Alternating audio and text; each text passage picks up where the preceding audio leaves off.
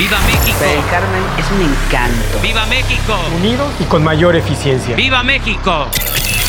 What's up, Riviera Maya? This is George Espo. Welcome to CJR News.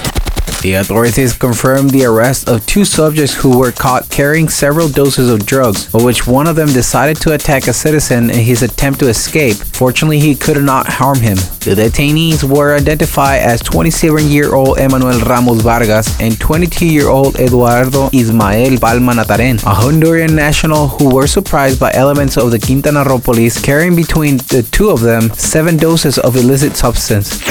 With a suicide rate of 7.9 per 100,000 inhabitants, Quintana Roo is among the states of the republic with the highest incidence, even surpassing the national average, which is 5.7. According to the information published by the National Institute of Statics and Geography (INEGI), in reference to the day of the death, the entity is in the last place in reasons of the death due to the disease, which includes diabetes, heart disease, tumors, kidney failures, influenza, and pneumonia, but is in the top 10 for homicides and suicides. The impact of the coronavirus pandemic on the Quintana Roo economy reached a 40.6 collapse, the second most drastic in the entire country, only below Baja California Sur, where the damage was slightly higher, 42.4% in the period from April to June. The quarterly indicator of the economic activity presented yesterday by the National Institute of Statistics and Geography, INEGI, confirms the greatest drop was in the tertiary activities, which includes trade and tourism, with 41.7%, the highest of all Mexico. Digital Life.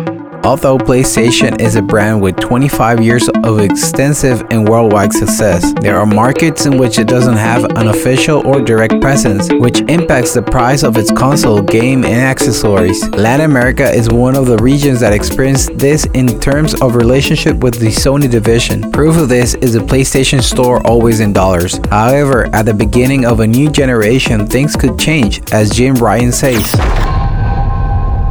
Thank you for listening CJR News. This is George Espo. You can find me on Instagram as ESPO underscore MX. Don't forget to subscribe to our podcast through Google, Spotify, and Apple. Thank you and goodbye.